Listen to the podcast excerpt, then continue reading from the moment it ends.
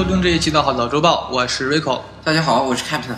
嗯，这一段时间呢，各个平台的反响都挺好的。嗯，还是在这里呢，非常的感谢各位听众呢对我们一直以来的支持和提醒，还有建议吧。呃，我们这一期呢，就接着去聊一聊蝙蝠侠，因为前段时间呢，呃，刚聊过这个诺兰版的电影，但还是以聊电影为主和聊这个导演为主吧。所以说呢，没有完全完整的去聊蝙蝠侠这个人和他的反派的这些个故事。所以说呢，我们今天想做一期就是关于这个蝙蝠侠深度去聊一聊蝙蝠侠和他的反派的故事。但是呢，涉及到了很多关于蝙蝠侠的原著的动漫画，然后电影还有游戏。几大的这种传媒的这种作品出来之后呢，去好好解读一些我们眼中所看到的这种超级英雄的一些魅力和他的反派们之间的一些呃个人色彩吧，好吧？嗯嗯，其实蝙蝠侠本身来讲，是我来讲就是很多超级英雄我也看了很多，基本来讲每年的出那些动画呀，还有电影的一些这个超级英雄电影，基本是每一部都不落的。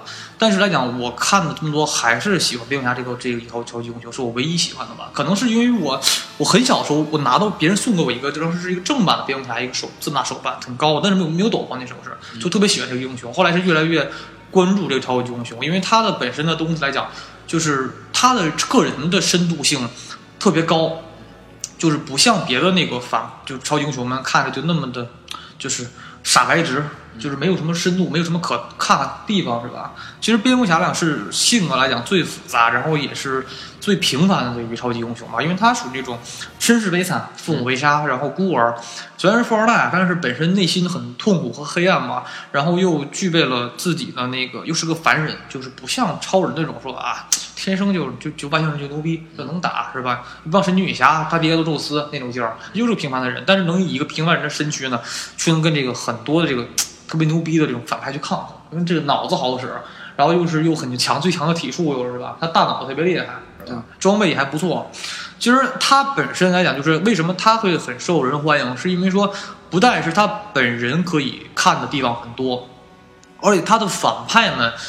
也是特别好玩的。其实蝙蝠侠反派就大概我当时看了个统计吧，就真的是不小于一百人，懂吗？就巨多。但是说就是在这些人中吧，他。有名的反派大概也得有个二三十名吧，所以今天我们不但聊了蝙蝠侠，我们也聊了这些反派们，用反派呢去带出蝙蝠侠整个个人的一些身世和他的一些故事吧，这样就很有意思。因为对于蝙蝠侠来说呢，其实他最大的敌人是他自己。嗯，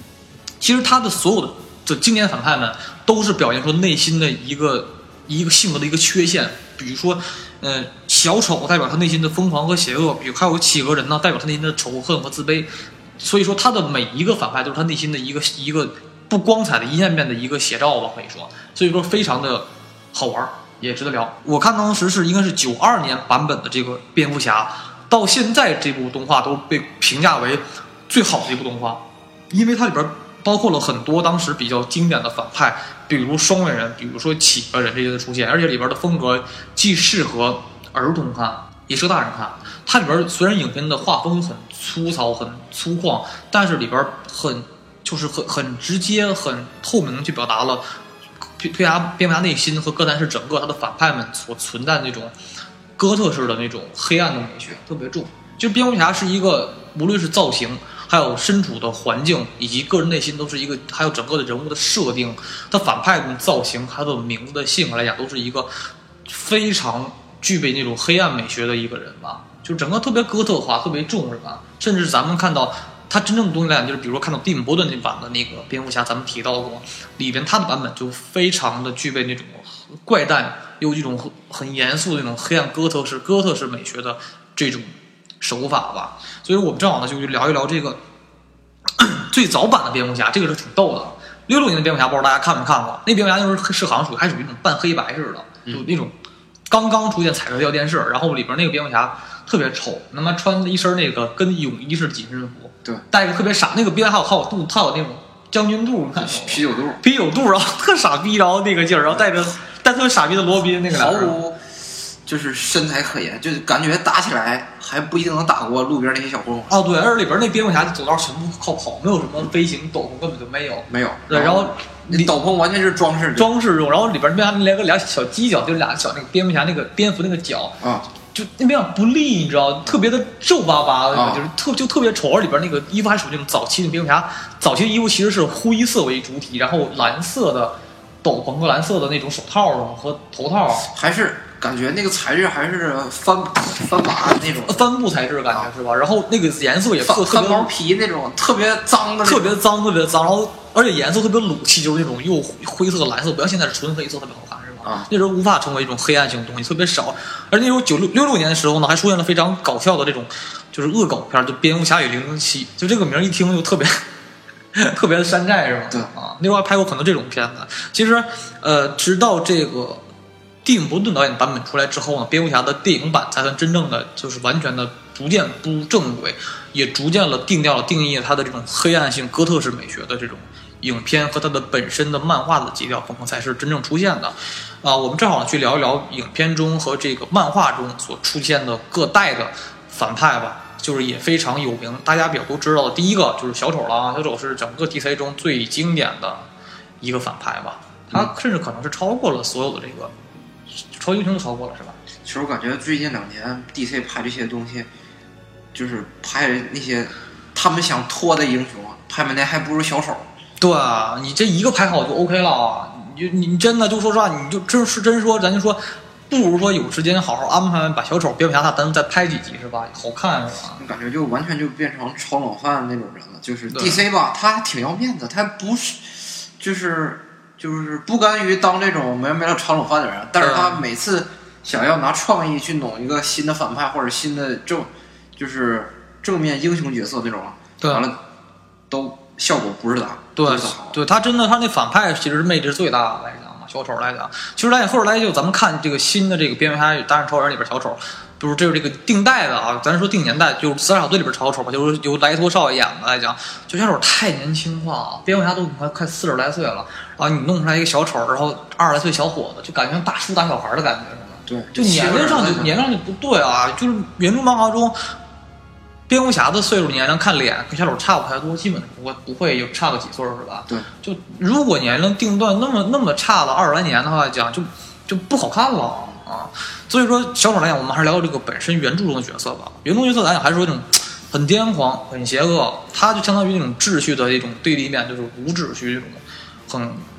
很喜欢造、很喜欢骚乱的一个人。然后用骚乱中呢去搞搞定自己的一些计划。那他的计划来讲呢，目的不是为了钱，是为了他的好玩儿。嗯啊，他就内心觉得，就我想通过这种方式去 玩这种事儿。小丑来讲，是他的无人内心的性格，他的每一次玩的套路都是那种特别让人给哎好好好玩儿那种感觉，真有那后脑感觉是吧？实际上这么说，就是大家有可能不太了解什么个情况。就是如果有机会的话，去玩玩那个蝙蝠侠旗下的这些游戏，对对对。就感受一下哥谭市的那种氛。围对，就特别好了。就是咱们看到的时候，蝙蝠侠，如果说看漫画体会不到，看动画还是觉得不行，真的得去玩玩这两个游戏，尤其是。呃，蝙蝠侠这个四部曲的游戏吧，蝙蝠侠阿甘疯人院、蝙蝠侠阿甘城、蝙蝠侠阿甘前传，还有最后的这个阿甘骑士，这四部里边都有小丑出现，而且这个每一代小丑呢表现都非常好，就是真正小丑出现的感觉特别棒。他每一步计划呢，就是大家知道什么事之后，觉得都特别的，哎呀，这是最有最无套路的那种好套路高高级的那种招儿是吧？就有的城市它适合什么做生意啊，有的城市它适合就是那个种植啊，但是这个哥谭市它就适合犯罪，对对对，就是你感觉这个城市天天时地利人和，就是怎么犯罪就怎么来。对，就你看城市的外观就是，哎，又繁华又肮脏又阴暗又又冷酷，然后又又很黑暗那种吓人的感觉是吧？对，然后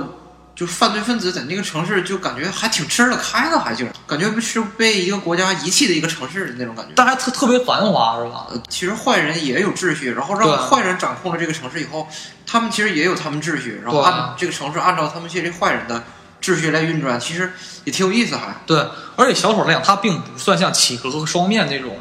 纯坏人，因为喜欢 man 一看就是为了钱，为了权利。小丑就是说，哎，就是为了跟你这些人玩好玩，就好玩儿啊！我一会儿跟你打打，一会儿跟那打打，就是我跟谁都不是真正一帮是吧？其实他们这几个经典的角色，就是没完没了的重新塑造，重新塑造，我感觉都该赶上蜘蛛侠了。就一直在改，一直在逐渐的去一点点改他每一个人的身世，每个人的目的，一点点都在去改，是吧？对，然后就用来符合当前的这些价值观，然后对，就是小丑和尤其改动最多的是小丑跟企鹅人。对对对，哎，企鹅改太多了。我就说实话，我看美剧版企鹅虽然真挺好，但是它的长相跟原著漫画中、游戏中的感觉差太多了。无论是身高、他的体重、他的外形，就原著身高体重就是一个就是一个矮，就是一个侏儒矮胖子，然后那个那个大鹰钩鼻那个劲儿。啊，虽然原著咱是美剧中的他这个企鹅人的感觉还是挺像的，鹰钩鼻是像，但别的是一点都不像。嗯啊，因为那阵企鹅人最后还老是还一直戴戴个那种大的那种挂个眼镜，挂个那种老式那种眼镜，那都没有基本实际上，实际上你说那个景象在电影里边出现过，就他真的住在下水道里边。那是波顿版的嘛？啊但是美剧版的那个简直不像啊。嗯，对，但是说嗯你咱看美剧版的几个人属于年轻版几个人，他可能会经历一些变化之后，到什么什么四十岁开始变那样了。嗯但是不能个儿缩了呀。其实，然后咱们看，就是小丑来讲，他的整个的团队呢是由这个他自己还有哈利这个奎恩，就是小丑女非常有名的。这个里边呢，他们两个来讲去实施一些事儿，小丑女完全相当于他的一个手下一样，对吧？而且这里边呢，小丑来讲是个极具人格魅力的。现在有很多人看 DC，或甚至是我去看 DC 的漫画和动画，都不是奔别人去，就是奔小丑和蝙蝠侠去的。他俩之间，哎，干才好玩，是吧？其实今年那个 DC 还发行过一个动画片儿，嗯，就是二 D 动画片儿，官方出的时候用来描写蝙蝠侠和那个就是小丑就是早期的故事，就是是叫小丑是那个致命玩笑吗？嗯、名字记不太清楚了，就是说的是小丑在成为小丑之前的故事。他本来也是一个挺就是热爱生活，然后想要努力奋进的一个人，好像就是突然有一天出变故了，然后他就彻底对人生就放弃了就。对，然后最后就是蝙蝠侠要拯救他的时候，然后他还对蝙蝠侠诉苦来着，说他为什么变成这样了。然后最后蝙蝠侠伸手说要跟他那个讲和，然后那个两个人一起就是努力，然后长长，就感觉好像就变成哎，这是改的太多轻推向上了对，原来小丑应该是红帽山组织，应该算是吧。然后后来是因为就是老版本都说小丑应该其实因为去化学厂偷东西，蝙蝠侠给一给打落到那个化学室里，然后经过化化学池的腐蚀，然后人就整个就是性格也全变了。这是正儿八经的老小丑的设定，应该是吧？我觉得。不是动画片儿还是基于这个的，但啊。是最后就是讲你讲了一下，他讲了一下为什么小丑变成这样，就是他最后小丑有一个细节描写，就是他看着蜘蛛侠，不是看着又蜘蛛侠，你怎么卖蜘蛛侠你？看着蝙蝠侠看了半天，就是啊看着他伸出的那个手，说就是要呃言和的那个手，他也是犹豫了好长时间，要不要就是重新就是就是找回那个原来的自己，然后最后他还是放弃了。搞得好青春偶像啊！对，最后他跟蝙蝠侠说，就是我还是要当一个坏人，就是当坏人挺爽的。对他就是那才真是他自己的一爱干的事儿，就是他自己爱干的那个内心的一面嘛。其实来讲，其实小丑是真正让蝙蝠侠走的越来越黑暗的一个人嘛。因为其实小丑完全可以说蝙蝠侠对立面，他俩性格是一个是秩序，一个就是混乱。但是呢，在这个小丑来讲呢，他是对小蝙蝠侠伤害非常大的一个人，因为在这个罗宾现在大概有四代罗宾吧，大概是吧？嗯。呃，在二代罗宾，就是一代罗宾是成为夜夜翼之后，就是有自己组织之后呢，就是单干了。然后二代罗宾呢，其实是被小丑乱乱棍给打死了，给当时好像是应该没记错的话，应该是骗取蝙蝠侠，然后说什么骗取小罗宾二代，说那个你母亲生病了怎么怎么着，然后后来骗走之后就是给他绑架，然后给罗根打死了，是吧？从此之后呢，这个蝙蝠侠就开始变得越来越黑暗性，就是开始对犯人开始越来越狠。就是咱们看到，就是就是电影中那个《超人大蝙蝠侠》里边那个小丑，当时不是送他一个那个，就是就是把那个罗宾的衣服上写了个 “You are Jock” 给那个蝙蝠侠写的嘛。嗯，那里边就应该定年代，应该就是已经是二代罗宾已经死了。然后没看到第二那个电影中，蝙蝠侠打人特别狠嘛，就基本没有，全是杀招，基本都是吧。还有就是老动词刑，啊，动词刑拿那个蝙蝠镖往人身上烙印儿。烙印儿，然后就各各种招，他特别就你看就特别阴暗了，基本就就是小丑来讲是对他伤害非常大的，然后整个而且小丑他不算是坏人吧，而他甚至到最后出现了跟蝙蝠侠那种出现情感啊，就是那种就是你只能我杀掉，就是别人杀你我就杀谁对啊，就是咱俩只能咱俩单干，反正不能碰你那种感觉对对，啊，有点这种感觉，就是出现激情了是吗？就是在看那个有的乐高电影里边儿，就是蝙蝙蝠蝙蝠侠跟那个超人其实关系挺铁的，对他们两个总互相帮助，然后然后有的时候超人想就是掺和进来管这个闲事儿，蝙蝠侠都不让。不让，而且掺和不了。反正我看到几个乐高乐高版的动画，不是特别的忠于原著吗？对吧？然后里边只要是超人，有一次我看前两天一个新的一个乐高，还是今年还是去年出的那个，也算比较新的吧。然后里边那个蝙蝠侠让蝙蝠侠放假，跟几个虎哥蝙蝠侠放假去之后说，他说哎我管高谭市，你就玩你去吧。啊然后他妈刚管没一天就被小丑干趴下了，就就啊就整个超人就是没法跟小丑玩的时候。这超人直接激光眼就把那个小丑给那个从楼里边整出来了，就他在里边干点啥坏事儿，估计超人都能听着，不顺风耳吗？但是不行，但是小丑套路就特别深，就是因为能治超人的只有那个谁，就是那个咱们看到《超编大战》里边那个反派叫什么来着？那个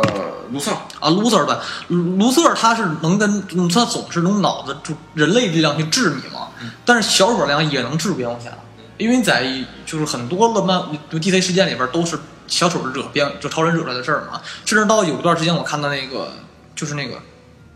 最早那时候是我大概是我。非常小的时候，我看那个应该是《不义联盟》出那个预告片儿，当时是讲的是 DC 就是整个超级英雄混战，混战打了一半儿呢，是这个这个蝙蝠侠是被人干倒之后拿大棒拿那个大棒子一顿打，就是然后小丑看着之后就急了，就说啊，超人只能是我杀了，然后谁他妈都不能碰呢，然后就带着小丑女拿火箭炮开始轰人，就特别逗那段，就是能看出来整个小丑是特别能跟这帮人掺和的，他不只是跟蝙蝠侠，他能跟你跟别人去斗斗啊，而且他也能，他总爱去没事儿去，谁要碰蝙蝠侠，他就哎爱跟谁去来两下，跟爱跟人急，你知道吗？特别护基友的感觉。其实小丑来讲是一个整个人的内心性格来讲是又，其实如果你刚开始看是反派，然后越看越好玩，然后整个尤其讲他整个人格的塑造也非常的有有那种。他应该属于那种混合体吧，他是那种狂暴、无秩序，然后整个邪恶的混合体，所以他不能算一个完整的一个坏人，他只能算精神病人，他算是吧？嗯，就是他的智商就是说，只要犯事儿就进阿卡姆精神病院，他阿卡姆就跟他家一样，就是想出就出。我感觉就是玩游戏之后，发现那地方也没啥人看着，就是纯是给你扔屋里边儿、扔牢房里边儿，然后就不管了。有那种开锁，也没人敢开啊，有那种开锁高手啊，他们那个关的，就是有好多也都是稍微有一点小超能力的人。对对对，那种人从那屋里边儿，他他是不想跑。对其实他进了那个监狱里边儿，发现好多自己同类，一天到晚的扯扯犊子，还挺有意思。都混一块儿挺好玩的。对他真是想跑的话，他总是有招儿能跑。他根本里边有很多人，比如说鳄鱼啊、毒藤女，你只要关里边，人家有一点招，随时随地能逃出来。就你们人类那点什么事儿，你根本关不住啊！就、啊那点技术科技根本就不好使。对啊，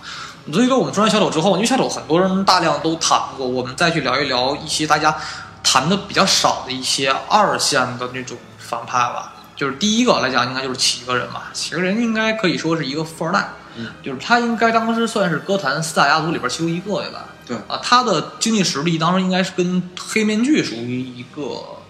等级的，是吧？黑面具当时也属于一个很也属于一个富二代，然后家里边也有钱，然后后来是因为这个这个，因为是被这个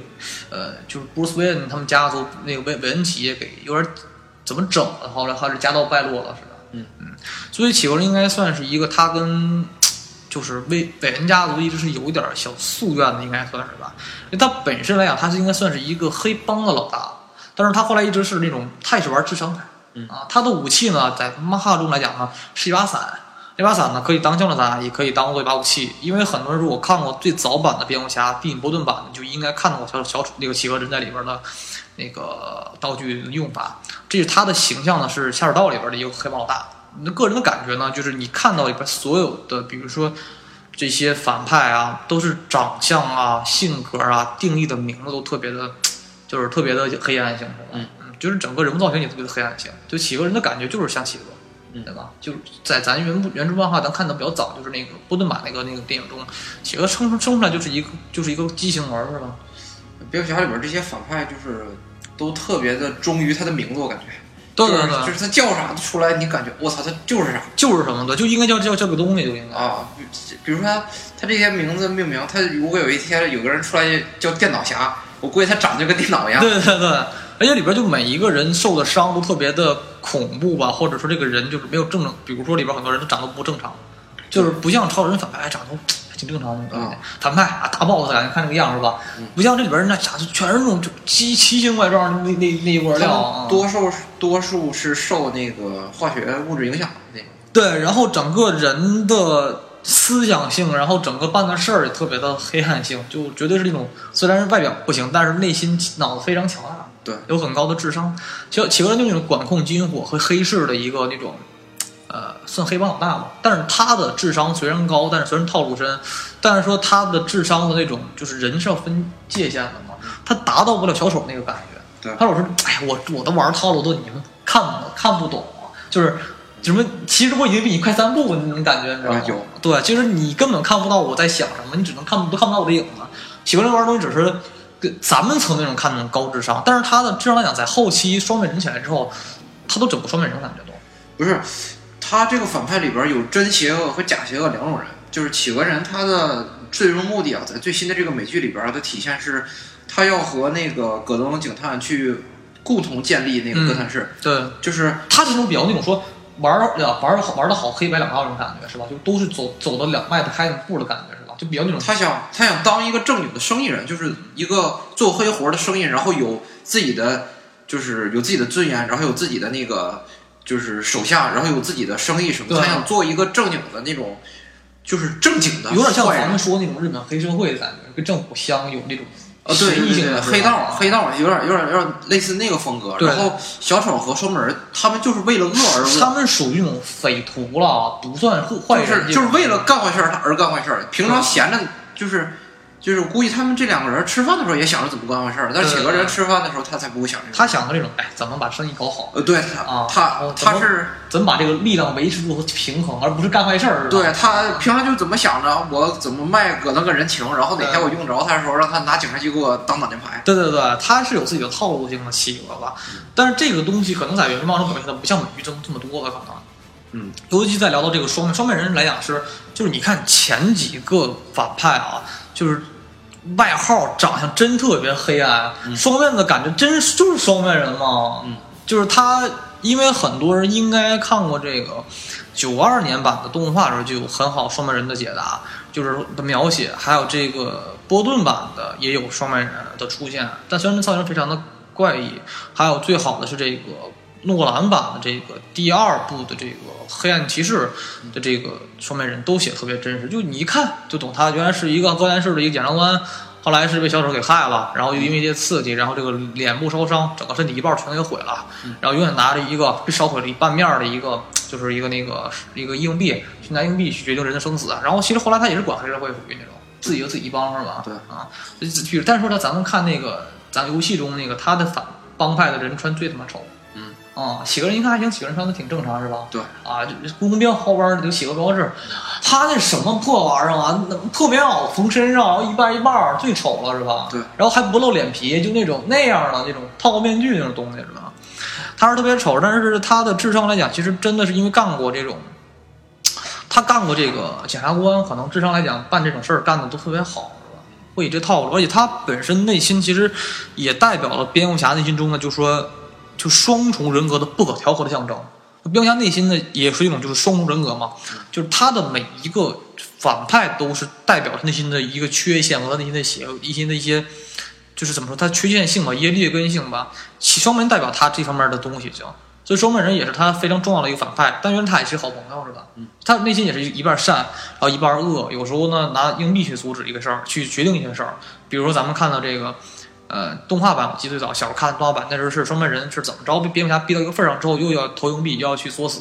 蝙蝠侠特别聪明，拿出了一大盒硬币，好像不跟他一起一掏，嗯就直接就都疯了，就找不着自己硬币了就。其实双面人来讲是跟就是蝙蝠侠一直能打的比较，呃，也是比较好玩的一个吧。还有后期我们看到这个谜语人，当时谜语人呢其实也在电影出现过，他由这个金凯瑞演过，对吧？嗯嗯，他是一个这种也算是这种，呃，也算是高智商，然后呢又会科学的一个小天才吧，应该是他会弄脑电波这种东西，然后每次犯罪呢喜欢给给这个人去留个谜语，猜中谜语呢，然后再去办下一件事儿。其实你看玩游戏中每一代都谜语人留的信号和机关是吧？谜语人在游戏里边属于那种，就是，呃，番外篇那种类型的，就是你支线破解支线任务支线任务，啊你破解了他的谜语，你会得到更有意思的剧情。对，就是你可做可不做，但是也挺好玩，因为它的东西咱俩就你能看到每一个人的色调，比如企鹅双面是这种黑白性色调比较多，然后谜语是绿色调、翠绿的色调，都是那种哥特性那种比较诡异性的色调出现了。所以企鹅是这种绿绿紫，它的颜色两是跟小丑比较像的是吧？对，小丑就是绿紫色是吧？它是它是以绿色为主，紫色为辅的企鹅那个它的谜语形象，而且里边呢很多来讲就是他的感觉，金凯瑞演的还挺到位的，我觉得吧。对，就他那个劲儿演的挺好的。对金海瑞那张脸，就是演这种表情比较夸张的人，还是够用的。对，其实所以说谜语来讲，也是一个相当好玩的一个反派吧，也是他其实内心代表的就是蝙蝠侠内心呢，他不被这个社会承认的恐惧感的一面吧。其实，嗯，其实他也是一个小蝙蝠侠来讲，就是怎么也不算是劲敌吧，但是总爱没说出来恶心的两下。他是他是我不知道原著的漫画里边是什么剧情，他在最新的美剧里边是因为就是在那个葛能手底下办事儿，然后因为性格有点怪癖，然后老是被同事冷嘲热讽，说他是傻了吧唧的那种傻孩子。嗯，然后时间长了以后，完了他就他就不开心，对。完了他在班上遇到了一个女的同事，完了特别喜欢特别稀罕他那同事，然后因为他这个怪异的性格，然后就是不管是男人女人，他都不怎么招待见，然后时间长了以后，他就他的内心确实有点不正常了。后来，啊，对他一开始是个挺正常的人，然后就是工作也特别的，就是上手，然后有好多建树，但是就因为哥谭市这个地方，就是然后这个地方好人活不下去，都是对好人也给你折成坏人，说句不好听的是吗？对，完了长时间在这个在这种环境下，然后他也就受不了，就变成坏人了。对，然后还有就是我们看到这个，就应该我们相当是我们讲到的这个第五个反派吧，就是激动人，也叫激动先生。激动先生呢，其实也在电影中出现过，施瓦辛格演过这个人，其实 挺不像的，是吗？施瓦辛格感觉那时候我看着了，我都吓一跳是吗？他们啊我感觉演反派不像演反派的人，施不是反派这个倒无所谓了，就是他那个穿呢就是很怪，就只能说他就是很怪，就是很多形容，他其实是他只是来讲，他是一个科学博士，后来是因为自己的妻子，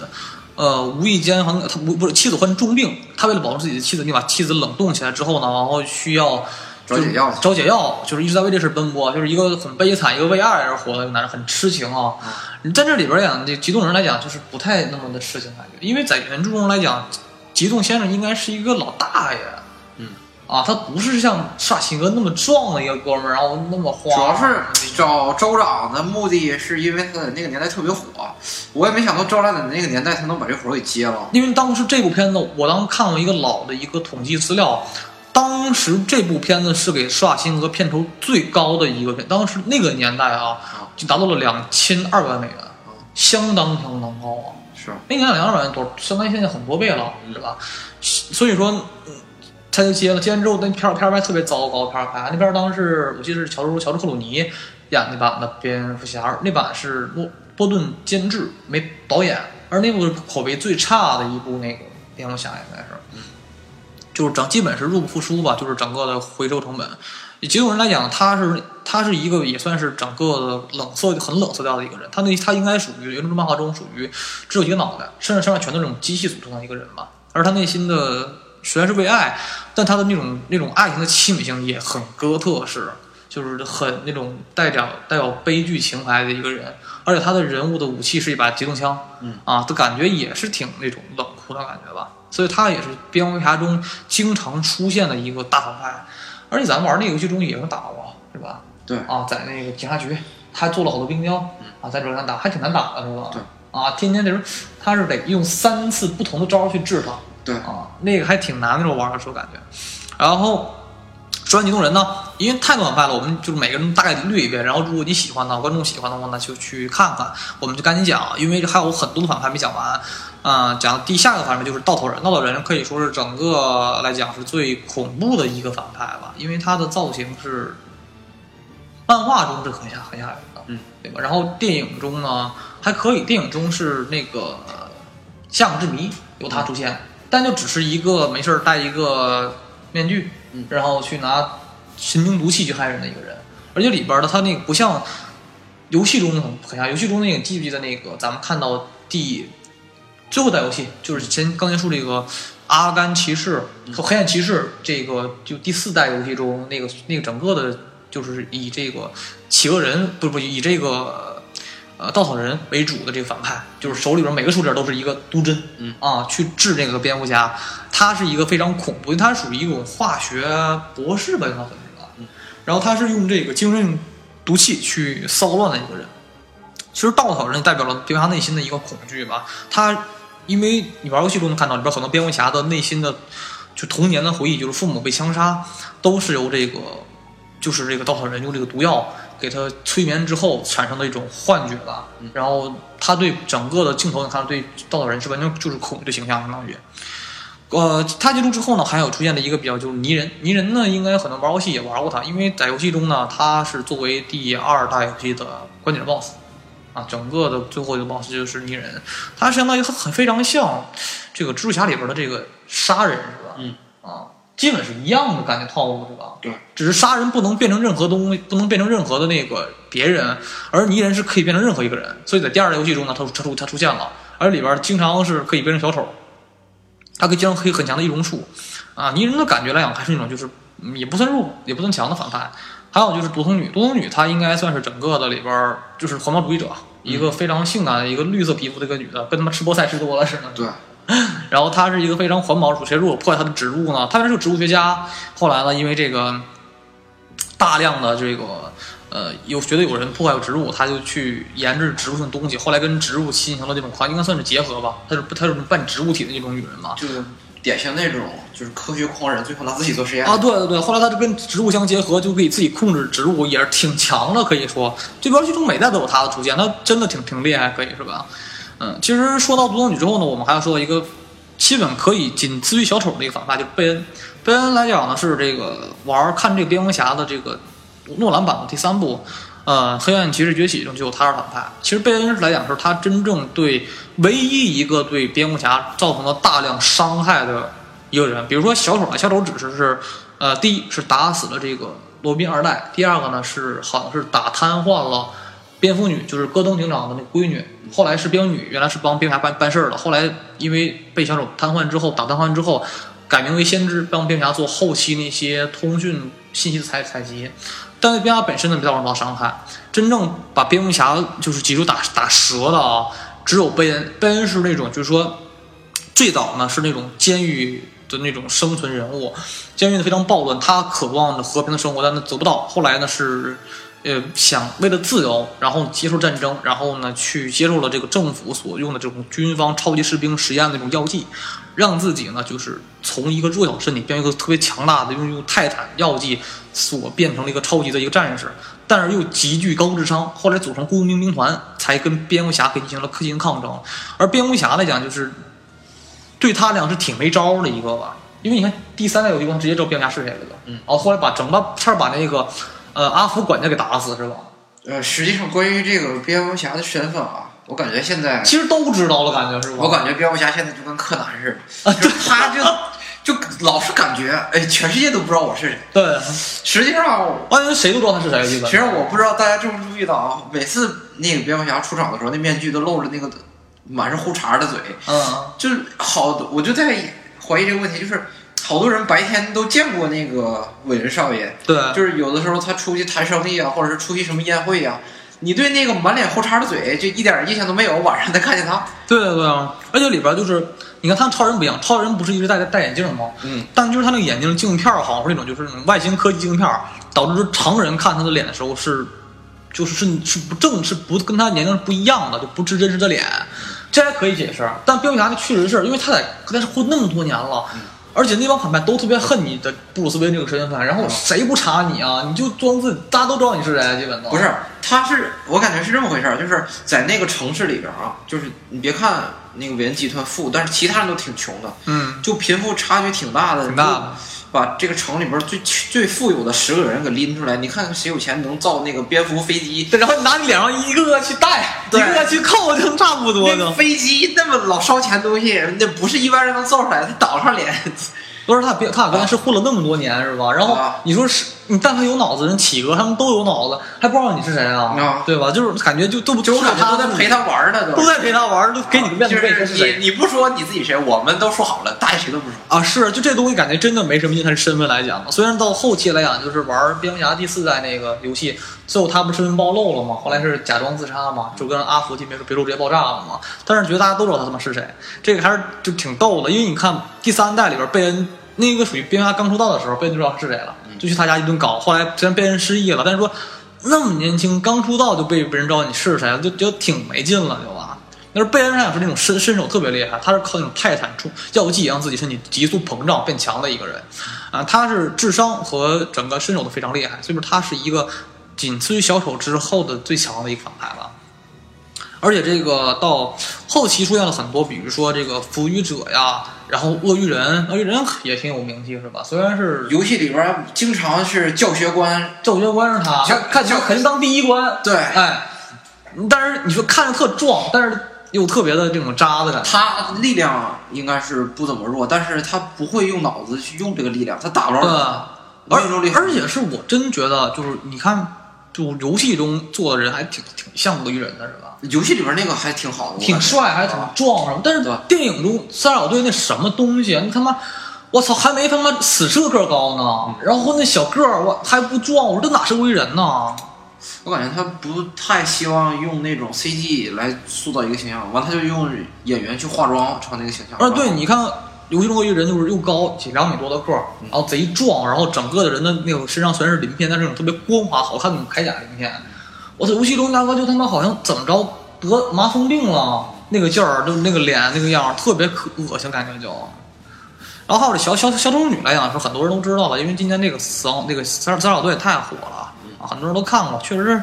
呃，挺好玩。这姑娘就是可聊的东西不是很多。我们来接着聊这个剩下比较经典的几个反派，比如说风暴商。风暴商的外形，它叫风帽子，它的本身原型呢就来自于《爱丽丝梦仙境》，它跟里边风帽子基本上一样，一个人。他是呢，就是比较童年喜欢这种东西，后来呢也是内心有这自己的邪恶一面嘛，嗯、所以说他就是可以说，这个呃，去利用这种也是化学这种东西去这个跟蝙蝠侠去斗一斗。游戏中出现也出现过大量的出现的梦境，就蝙蝠侠进入了艾斯莫金的梦境，然后去去去在里边闯关，跟他妈超级玛丽似的，是吧？呃，但是他本身来讲，就是这个谜，这个风暴商，它不代表蝙蝠侠内心的一些黑暗东西嘛。它不像说后来我们提到过，就是说，呃，嫉妒人代表了内心的孤独和冷漠的体现，然后稻草呢是恐惧，贝恩呢是内心的困惑，还有勇于挑战黑暗命运的体现。都代表了蝙蝠侠内心的一个缺陷和内心的一个性格写照，但风暴商是那种就是一个擦边性的一个，但是性格上特整个人物造型上特点的一个比较也是很哥特的东西。就是如果我们大家能听过我们节之后，感觉里边每一个人都感觉的人物造型的名字都是又脏，然后又黑暗，很哥特那种人嘛，就真的是哥特的词儿不是我非要提，是他真正充斥于整个影片中的感觉。比如说蝙蝠侠的壁纸，总是蹲在一个那种滴水。滴滴水那种瘦的那种头上，然后去蹲着去看整个城底下城市是吧？潜伏着是吧？感觉就是这样。还有这个拉萨戈尔，拉萨戈尔呢，如果算名来讲，他应该是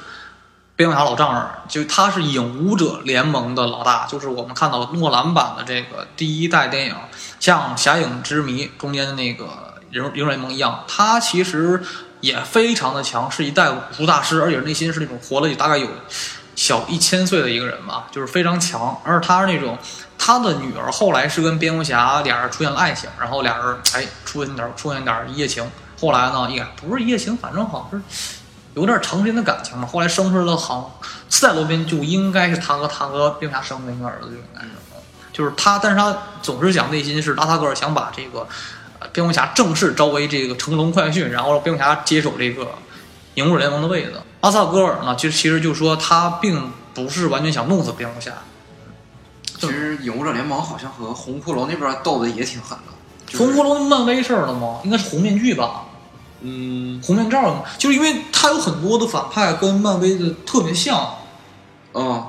呃，你模仿大师，模啊，仿梦想大师。但是这个里边来讲，就是拉萨戈尔他们组织特别强，他们组织的目的就是都是以毁灭城市为他们那个步骤的，是吧？啊啊，他们玩的比较大。还有后来像我们玩看这个雨果博士啊，就是也是特别强的一个小咖吧，应该是吧，也是玩脑力派的。还有黑面具，黑面具呢也是这个跟企鹅人一样，也都是原来是阿甘城繁华的时候这个四大家族之一的人。后来这哥们儿也是也是他是完全的黑黑道分子是吧？跟企鹅差不多玩的套路。还有扎斯就是刀疤男，这个死亡射手，还有日历人，还有蝙蝠怪。就蝙蝠怪就是就是一看啊，就是蝙蝠侠就是叫 Batman。然后呢，这个蝙蝙蝠怪好像也叫这个 Bad Batman，好像是也叫，他叫蝙蝠人儿，他是一个人形蝙蝠嘛。但是他这个里边他代表着蝙蝠侠内心就是这个比较就是深内心性格深处所深藏的一个野性吧，就是这是他的代表。所以蝙蝠侠整个的反派中特别多，还有红头罩、萤火虫、杀手和这些比较呃二线、三线，还有死射。这样的反派都特别多，但是好玩儿，我们大家都给大家基本讲讲的差不多了。基本的反派量是，如果你喜欢看这部作品的话呢，就是应该看大量他的反派跟他们之间的斗争。而不像本身你觉得我觉得特别累，你知道吗？觉得你说超人吧，你说至少说是超超能力，然后没事儿呢，你这个反派们还他反派都是就是强，能打，但是不是很有脑子那种的。蝙蝠侠就是自己活这么一片地儿还不安全，对，出了好几十个特别强的那种小混混，然后得挨个挨个挨个去治，自己还是个凡人是吗？完了，他还不能把别人整死，他的原则就是先先打服，对，先打服，就是不管把你打的怎么就是惨，但是不会要了你的命。对，养养好伤，咱再来一遍。他的主要目的是想把你打服了，然后让你变成一个好人，但实际上这些人还挺配合的，就是不服，就是不服啊！完了，这完了。他收拾完了这烂摊子，过了一段时间，这个人好利索了，他还会再出来。摁下葫芦写了一条，人家说陪你玩到老。对啊，就是你啥时候你退休，我们退休。你退不？你退休了，坏人都有些人接班了。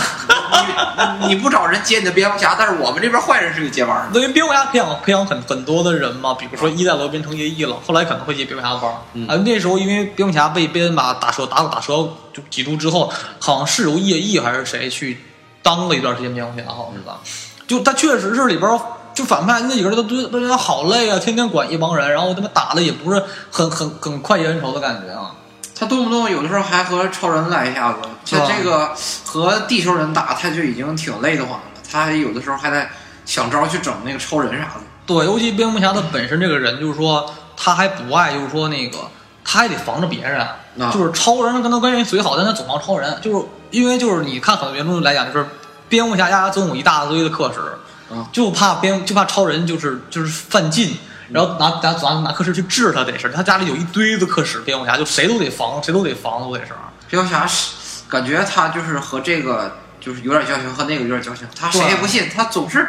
就是见着一个厉害的人，第一个想冒出来的想法就是先找招怎么治他，完了把这个招给存起来，哪天就不定哪天跟他关系不好了，或者是又干起来了，对对对，我得有招整你。对他从来都是跟人关系都确实就。但是心里边谁这这这这婊子心态嘛，谁都能防防，但是也是很谨慎。那有可能也只信阿福和罗宾也是嘛，是吧？别人真不信。就甚至他跟他媳妇关系都没那么，就跟那个拉萨格尔的闺闺女的关系都没有那么的好，就是那种哎呀，就蜻蜓点水而已，是吧？其实他整体来讲，就是蝙蝠侠内心是挺